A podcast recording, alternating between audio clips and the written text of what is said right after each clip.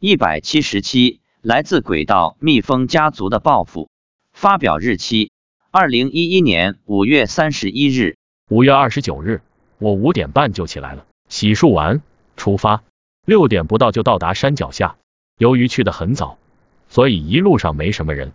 七点就登完山回家了。因为一大早就来登山，所以今天来听闻佛法的众生很多，有十一二万之多。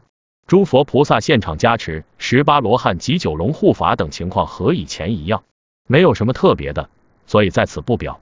妻子说，今天来了一大窝蜜蜂，要咬他，要报复，怎么回事呢？原来昨天下午，妻子在阳台地面上看到一头蜜蜂，那种身体细细长长的蜜蜂，不是普通酿蜜的那种，以为死了，便用手去拿着头蜜蜂，想把它扔到楼下去，结果被蜜蜂蛰了。蜜蜂尾巴里有一根长长的刺，刺进了妻子的大拇指。大概很多人都有过被蜜蜂蛰的经历吧。妻子说，蛰人以后，蜜蜂很快就会死去。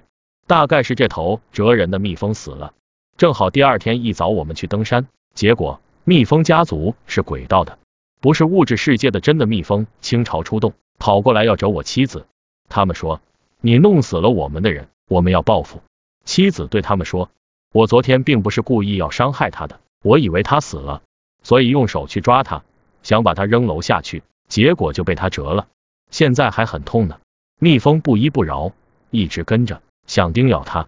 儿子跑过来对他们说：“快回家去吧，不要在这里闹了。”他手一挥，蜜蜂就走了。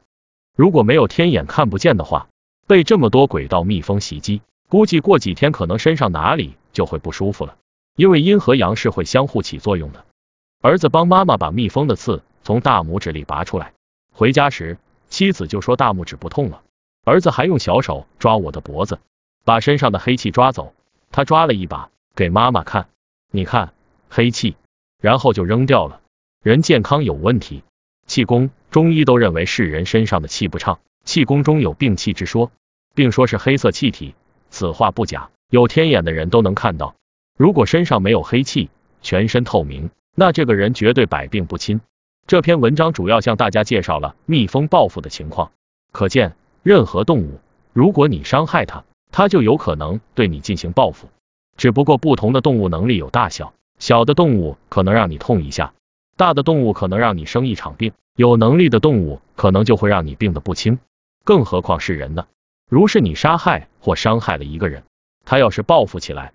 那恐怕就会比动物的报酬更甚，有的会得恶性疾病，有的甚至会要你性命。这种因果报应的道理，相信绝大多数人都懂，不需多言。所以，我们任何时候都应该爱护动物，不可因为它生命渺小而随意打死、残害。